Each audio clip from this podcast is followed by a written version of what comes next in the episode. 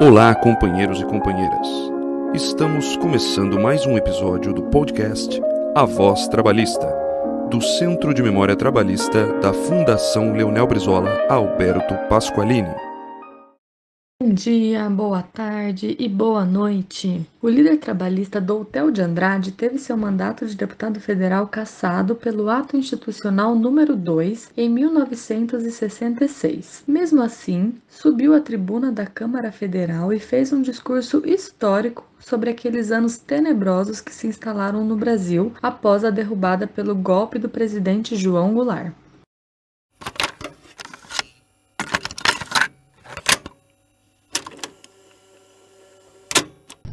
Tem a palavra o nobre deputado Dotel de Andrade.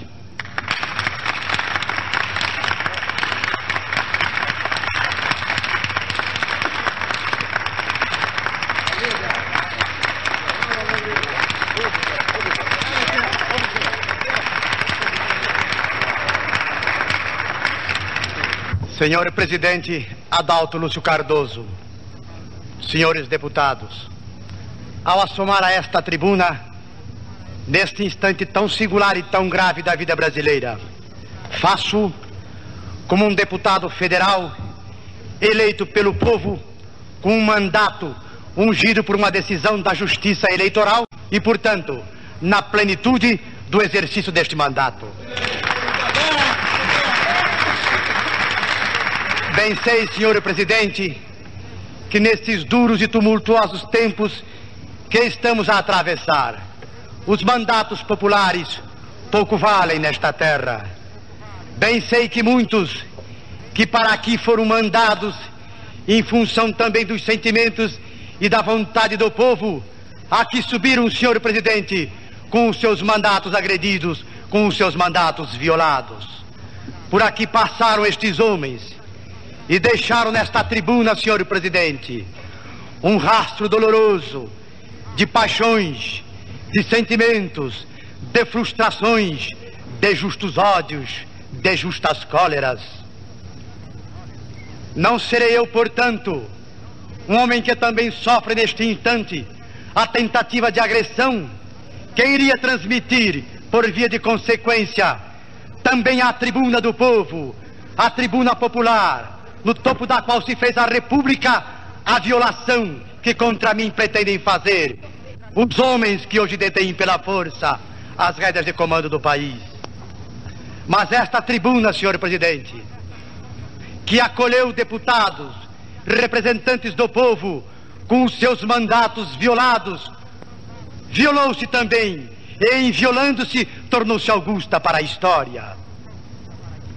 Esta tribuna, senhor presidente, nós devemos preservá-la esta tribuna, senhor presidente, em cujas bordas crisparam as mãos os nossos maiores, os grandes construtores da nacionalidade, ao redor da qual, ao longo da nossa história, vociferaram as vozes, ecoaram as grandes mensagens, gemeram as súplicas do povo, latiram, ladraram os interesses menores esta tribuna, senhor presidente, contra a qual por vezes o povo, levado por um generoso equívoco, tem se voltado impetuoso, caudaloso, mas é de ver-se, senhores deputados, que dela, nesses instantes, o povo sempre tem refluído, deixando erecta, intacta, vertical como farol, a iluminá-lo nos seus instantes de obscuridade.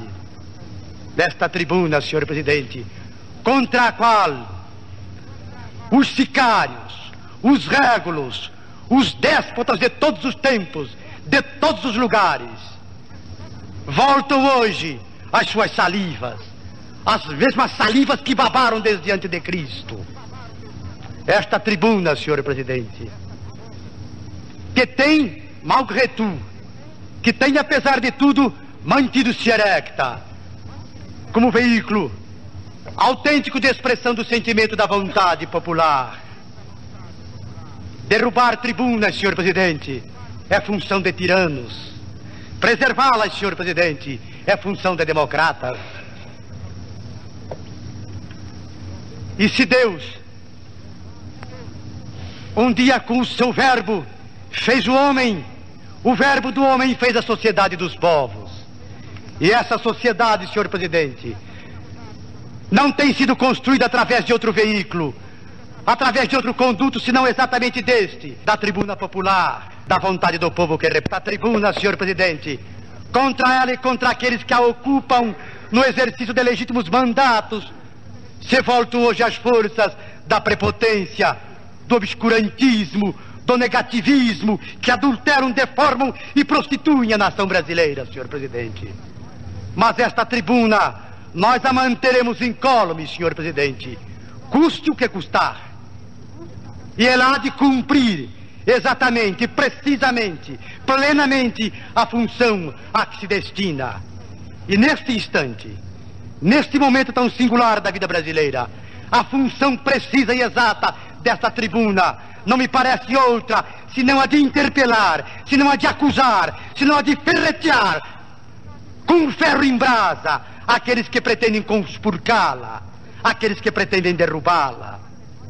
E nós, nós haveremos de realizar tal cometimento.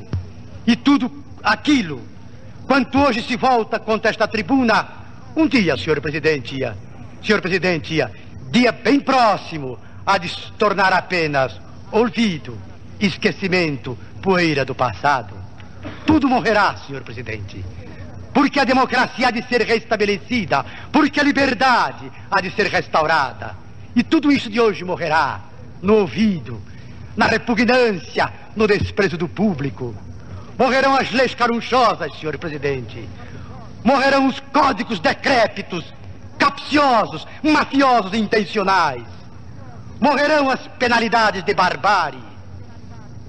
Tudo se desmoronará. Tudo será apenas um esquecimento. E há de sobrelevar-se apenas o sentimento que esta tribuna pretende difundir. Pretende levar a todos os meridianos da pátria, que é o sentimento da liberdade do povo brasileiro. A tribuna, senhor presidente, através da qual se faz a história a tribuna, senhores deputados, através da qual se tem escrito a história da pátria, a história do Brasil. E ao falar em história, senhor presidente, ao falar da pátria, não me ocorre neste instante senão um conceito de Hegel, segundo a qual a história não é nunca foi nunca será um teatro de felicidades. Na verdade, ela tem sido uma permanente tormenta uma tormenta tão estranha, tão prismática, tão multiforme, a gerar heróis covardes, místicos, santos, vilões, ratos, oportunistas, bajuladores, áulicos, grandes e pequenos.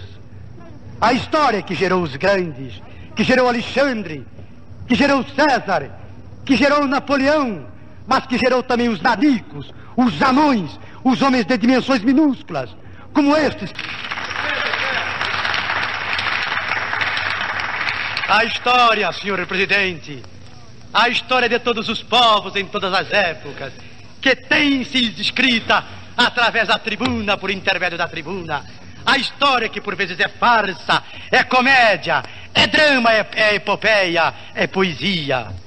A história também se está, se está escrevendo neste instante tumultuoso da vida brasileira através desta tribuna, senhor presidente. A tribuna tão fascinante a tribuna que fascina e infunde medo. Principalmente medo àqueles que não ouvem a voz do povo. Medo àqueles com ela incompatibilizados. Medo àqueles que só entendem o poder com o garroteamento, com a jugulação, com o sufocamento da vontade popular. E aqui no nosso país, nesse desgraçado país, mas que há de reerguer-se, também será, senhor presidente, um impostergável imperativo, até sociológico, que a história se escreverá. A história do futuro, do porvir da pátria, muito acima, senhor presidente, em fecundidade, em esplendor e em beleza da crônica medíocre, cinzenta, espessa, oleosa, sem glória e sem beleza, que está sendo escrita nesses dois últimos anos e sete meses de governo do Marechal Humberto de Alencar Castelo Branco. Dois anos e sete meses em que esta nação tem vivido de rastros, suando, gemendo, ofegando, chorando, de joelhos quase sempre, debaixo do porrete, da burduna dos homens da prepotência instalados pela força na presidência da República. Não é a minha intenção, senhor presidente, nestes poucos minutos que Vossa Excelência me concede, fazer a crônica destes dois anos e sete meses de governo infecundo e anárquico. Esta será uma tarefa para os futuros historiadores. Os homens que um dia se debruçarão, isentos, sob esta página tão convulsionada da história da pátria, a fim de restabelecer a verdade de cada um e a verdade maior, que será a verdade da nação brasileira. Esses historiadores que hão de fazer com que os pratos da balança se decidam entre os soldados da liberdade e os soldados da opressão e da tirania. Não pretendo, senhor presidente, como disse, fazer esta crônica, a crônica triste, a crônica sem glória, a crônica mesquinha, a crônica pequenina do Brasil subordinado a uma sinistra ordem unida com a inversão dos passos andando para trás. Não pretendo, senhor presidente. Não pretendo fazer esta crônica. Por isso, não falarei nas repressões de ordem física que têm sido feitas no Brasil, nas opressões de ordem moral, nos exílios, nos cárceres, nas torturas, nos roubos e nas corrupções. Não falarei, senhor presidente da prostituição dos melhores valores históricos desta pátria. Não falarei do Brasil traído, vendido ou simplesmente alugado a interesses estranhos ao seu desenvolvimento. Não falarei. Disto se ocupará, como disse, o futuro historiador, o analista, que então será isento, cáustico, fiel à verdade, e que há de fazer com que o prato daquela balança a que há instantes aludi penda inexoravelmente a favor dos homens, como eu e estes que aqui se encontram, interpretando a vontade de milhões de brasileiros, se empenham hoje com arrojo e intrepidez nesta grande luta que poderia ser traduzida na causa da restauração dos princípios de respeito à pessoa humana, na causa da reimplantação do Brasil na plenitude do processo democrático. Quando muito, senhor presidente, poderia dizer que o colossal embuste, que a grande farsa, que a estupenda mentira, ao pouco, aos poucos, vai se esboroando. E o golpe seco e metálico, o golpe de Estado, desfechado em abril de 1964 contra as instituições democráticas, contra o povo, contra o país, contra o seu ímpeto natural de afirmação como país, como povo e como cultura, vai aos poucos sofrendo o seu inexorável striptease. Vai ao, aos poucos se desnudando. E dentro em breve, senhor presidente, semelhará aquela trágica personagem de Anderson, tão bem descrita por ele no Reino. A personagem que andava com as suas formas pudendas expostas, no pressuposto de que elas estavam escondidas por ricos mantos. Senhor presidente, o golpe de Estado que depois um presidente da República, eleito pelo povo e no pleno exercício do seu mandato, o golpe de Estado, arvorou três bandeiras. Disse que vinha a três objetivos: a luta contra a trama comunista, a luta contra a corrupção, a luta contra o custo de vida e contra o processo inflacionário. É tempo, quase três anos decorridos. É tempo da nação reclamar e exigir aos golpistas de então que ofereçam documentada e comprovadamente a contrapartida indispensável a que se dê crédito àquela primeira arguição. Onde estão, senhores presidentes? Onde estão, senhores deputados, os inquéritos, os processos, os procedimentos legais, perfeitos, líquidos e acabados. Demonstradores de que realmente esta nação estava ameaçada em suas melhores linhas de segurança pelas forças de um totalitarismo anticristão e anti-humano da esquerda mais radical. Não apresentaram até agora, senhor presidente, não farão nunca tais provas. Até porque somente dois anos depois de a chamada revolução estar implantada, lembrou-se ela de colher também nas malhas do seu arbítrio, da sua violência, alguns homens intelectuais, na maioria, que professam ideias, que seguem doutrinas consideradas pelo governo incompatíveis à ordem vigente. Também este governo, também este golpe, acenou e drapejou, iludindo a boa-fé do povo com a segunda bandeira, que era a luta contra a corrupção. Onde estão, pergunto por igual, com a mesma veemência e na mesma medida de interesse, as provas líquidas, irrefutáveis, irreversíveis das corrupções praticadas por governos passados? Onde estão elas, senhor presidente? Onde estão elas, senhores deputados? Como as outras não foram até agora apresentadas e como as outras não serão jamais.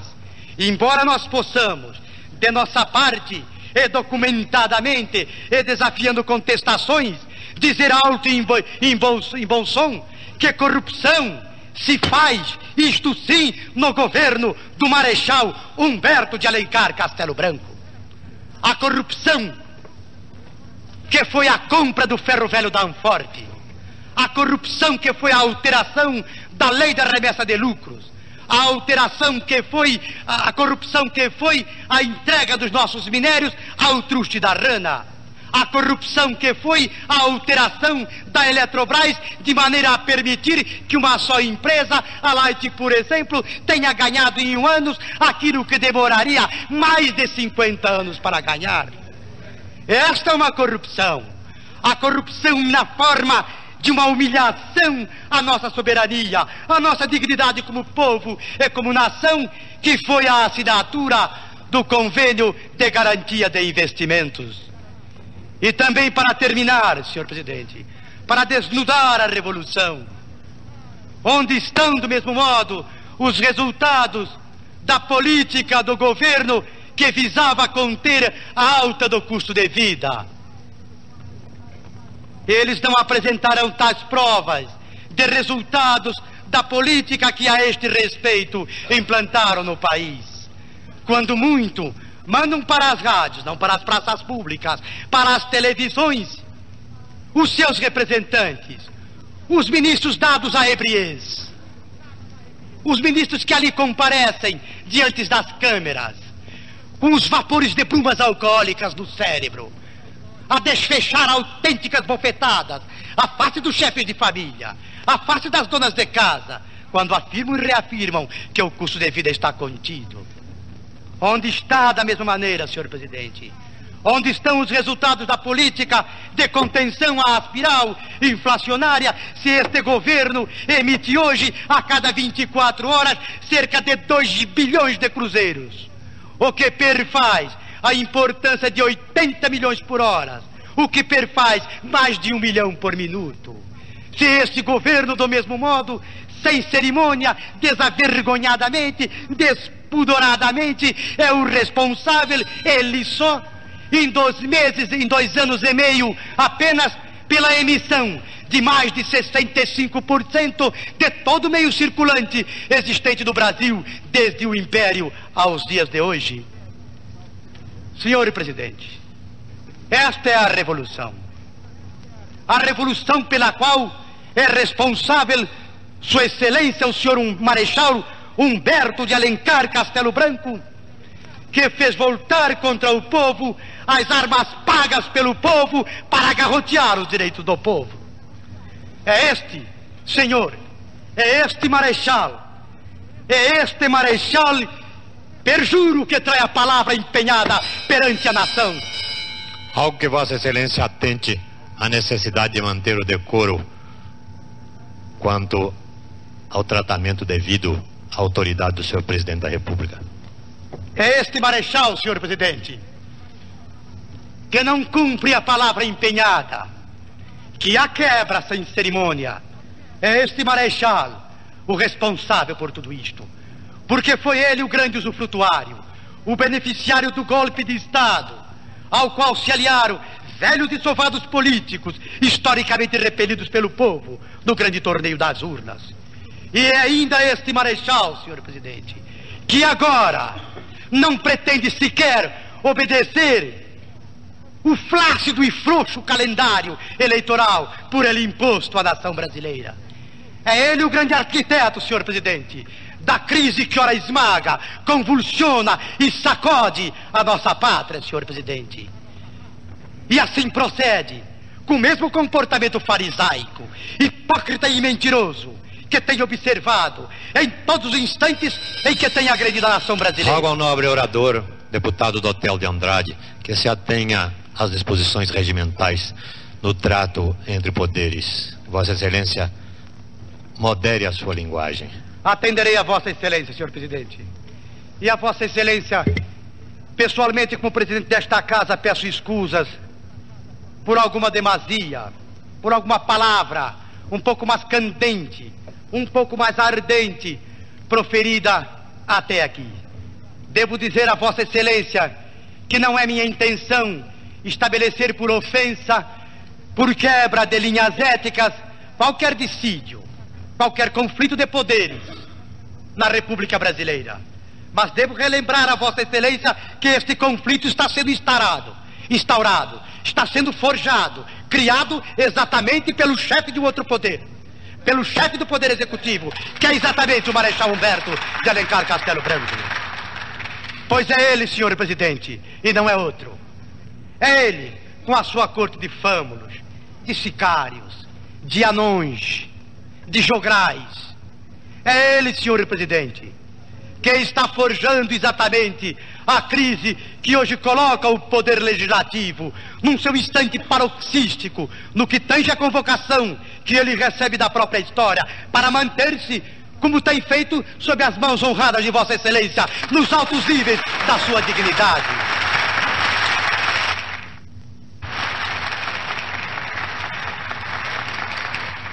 É ele, senhor presidente, que não se conforma em abandonar o poder.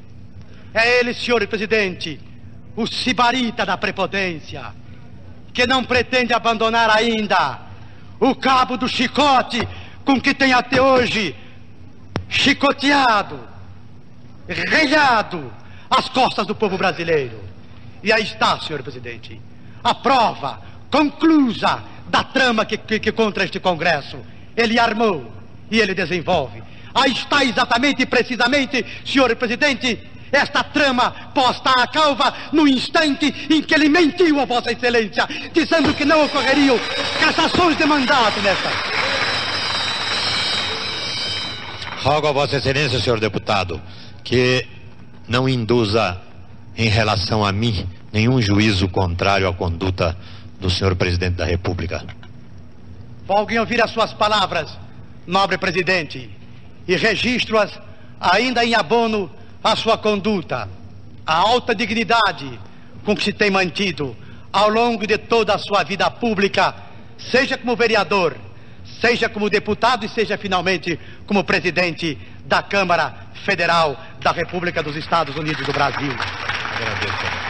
Mas se Vossa Excelência pessoalmente e como presidente desta casa mantém com o Marechal Humberto de, Alencar Castelo Branco as melhores, os, as melhores linhas e traços de amizade pessoal, permita que me pelo menos, eu como membro desta casa, registre aqui o meu espanto, a minha surpresa, já não diante do que ele terá dito a Vossa Excelência, e sem diante do que ele disse a toda a nação brasileira em seu recente discurso em Maceió, quando disse que o governo não abria mão dos instrumentos de exceção de que dispunha, embora não os aplicaria mais.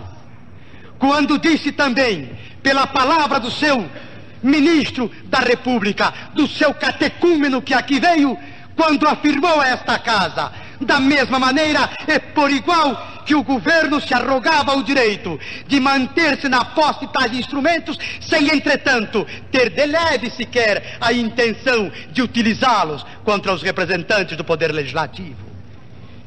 E a verdade é outra, senhor presidente. Neste instante, a nação inteira aguarda o desenrolar deste episódio, deste listígio que está instaurado, infelizmente para nós, infelizmente para a nação, entre este poder, o poder legislativo que Vossa Excelência comanda, simboliza e encarna como poucos o fizeram. E aquele outro poder, o poder executivo, em cujas mãos está sendo deformado, diminuído neste momento. Senhor presidente, a palavra dos homens não podem se constituir em farsa. Não podem se constituir em embustes. E por isso, senhor presidente, sem nenhuma irreverência para com Vossa Excelência e muito menos para com esta casa, permita-me continuar manifestando a minha estranheza, a minha surpresa como brasileiro ao ver o presidente do meu país afirmar algo solenemente, afirmar algo ao sol nascente e ao pôr do sol proceder exatamente de modo contrário. E é o que tem feito o, o presidente Humberto de Alencar Castelo Branco, estes últimos tempos, porque não deseja, como disse, cumprir o calendário eleitoral. Porque deseja ainda golpear as eleições que nós combatemos do Marechal Costa e Silva. Certo tendo já guardado o Nasser com que pretende sufocar ainda mais esta nação, na hipótese dele não poder, em, seu, em sua curu presidencial, permanecer. Mas, senhor presidente, se assim é, se é esse o comportamento do chefe do Poder Executivo, há que se registrar para a honra nossa, para a honra deste povo, para a honra desta nação, que o Poder Legislativo do Brasil ergueu-se e disse um basta à prepotência. Disse um basta à impostura. Disse um basta à farsa, senhor presidente. E a história, senhor presidente, a história que é moralista, a história que quando comete equívocos os corrige rapidamente. A história, senhor presidente, que é moralista, que nunca deu a ninguém mais do que realmente pudessem merecer.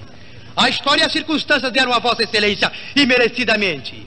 A excepcional, a rara oportunidade, o esplêndido privilégio de ser Vossa Excelência o intérprete do desejo na forma de decisão desta casa de manter-se aberta com honra ou perecer.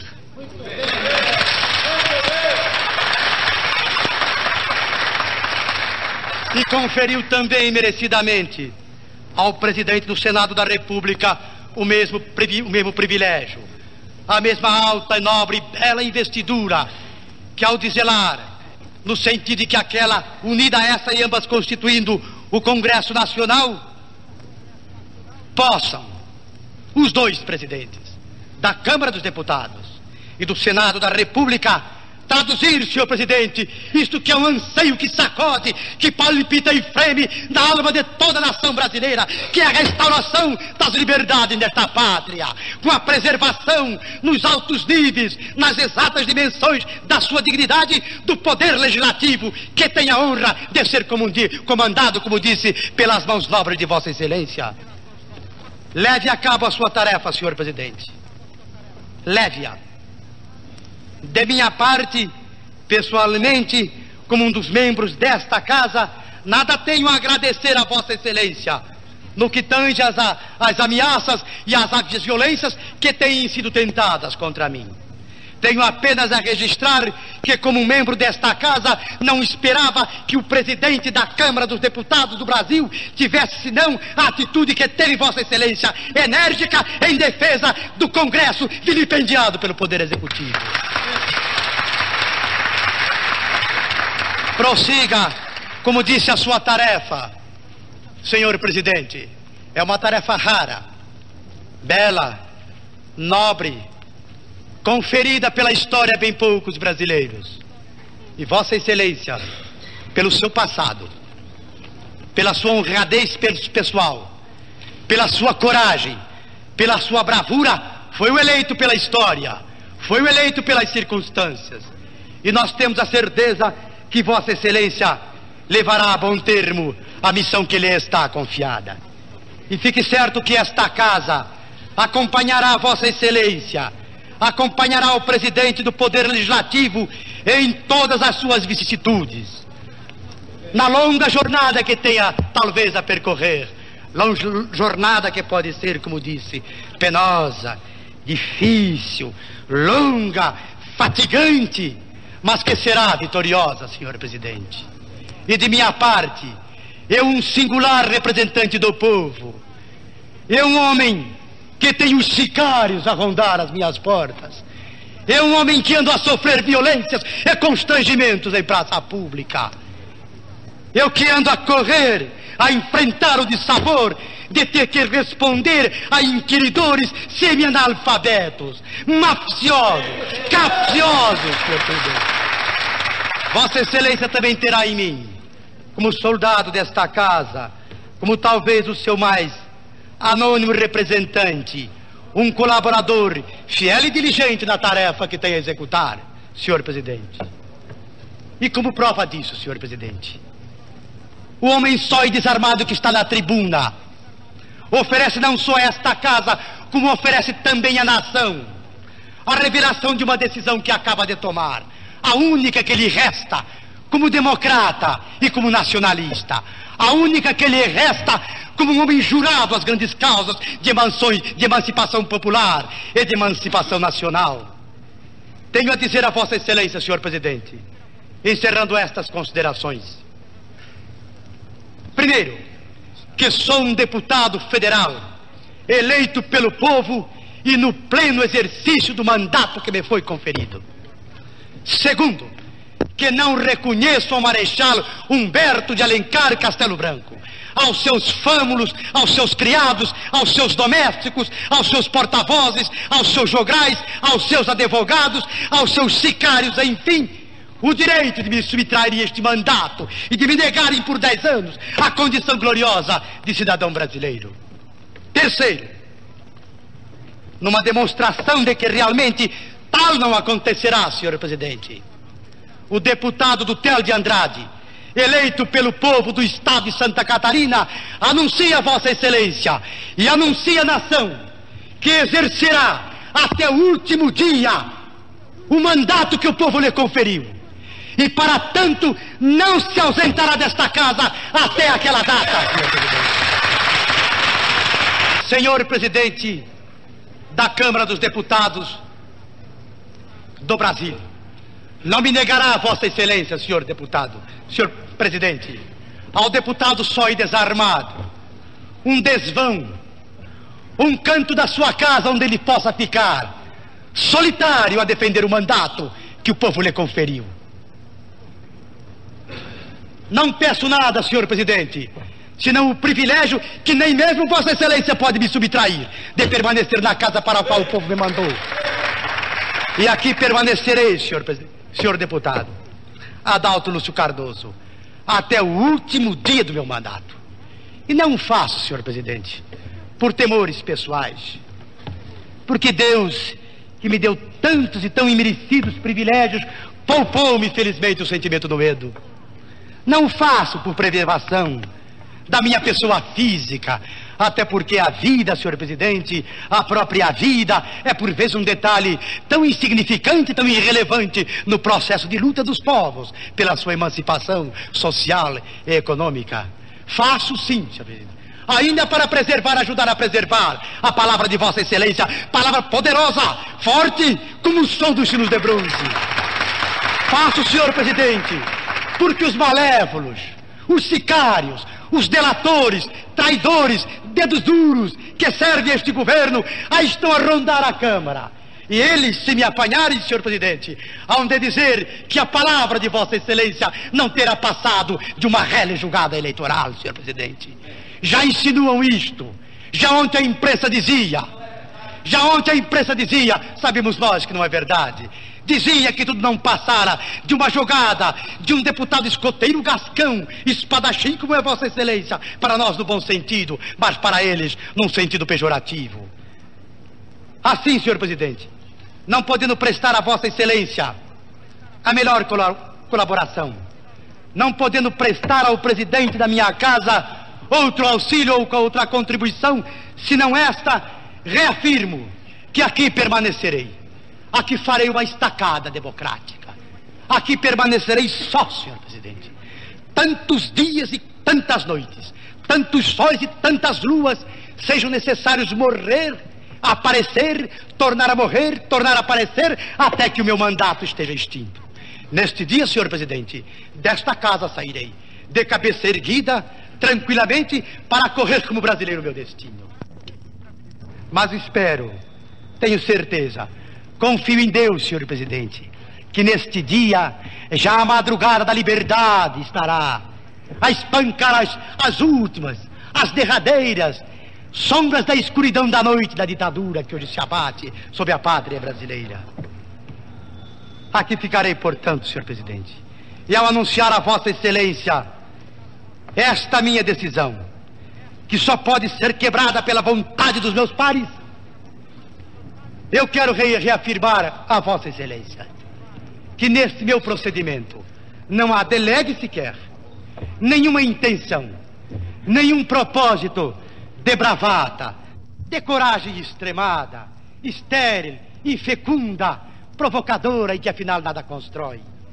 Dita apenas um sentimento de dignidade pessoal, um sentimento de dignidade cívica que não me permite, que não me permite, senhor presidente, sofrer mais constrangimentos, que não me permite sem desonra pessoal, que contra o meu mandato, o presidente da República ou o mais nefando dos seus carcereiros atente daqui por, por diante de qualquer forma. Mas se, no entretanto, este governo arbitrário, violento e prepotente entender de que a cabeça do deputado Tel de Andrade é indispensável ao patíbulo da ditadura, que venha este governo dentro desta casa, porque só morto, só arrastado, senhor presidente, dela me ausentarei. Termino, senhor presidente.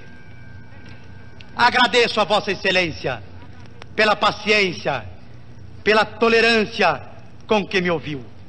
Estendo do mesmo modo tais agradecimentos aos meus companheiros e de maneira mais particular, mais afetiva, mais ardente, mais passional, aqueles primeiros companheiros da oposição que aqui compareceram, vindos das suas terras, dos seus distantes lugares, vindo do chão sagrado dos comícios, senhor presidente, para trazer aqui o calor da sua solidariedade, o afeto do seu apoio aos deputados que estavam sob a alça de mira do governo da, da ditadura. A todos o meu agradecimento, a todos o meu reconhecimento. E a todos, principalmente, a minha admiração por vê-los aqui, simbolizando o poder civil, com todas as suas prerrogativas, com todos os direitos que lhes são inerentes, por vê-los aqui, neste magnífico espetáculo, na sua casa, na casa do povo, a escrever desta maneira, senhor presidente, com tanta emoção, com tanta bravura, com tanta inteligência, sem dúvida alguma, uma das, belas, das páginas mais belas da história do Brasil, tão bela, senhor presidente, tão nobre, tão fulgurante, tão coruscante, que os seus reflexos hão de apagar, hão de sepultar na repugnância e no desprezo a página negra, a página imunda que o governo está a escrever desde o golpe de abril até os dias de hoje. Obrigado, senhor presidente. Obrigado, meus companheiros. Obrigado, povo de Brasília. Honra o poder legislativo.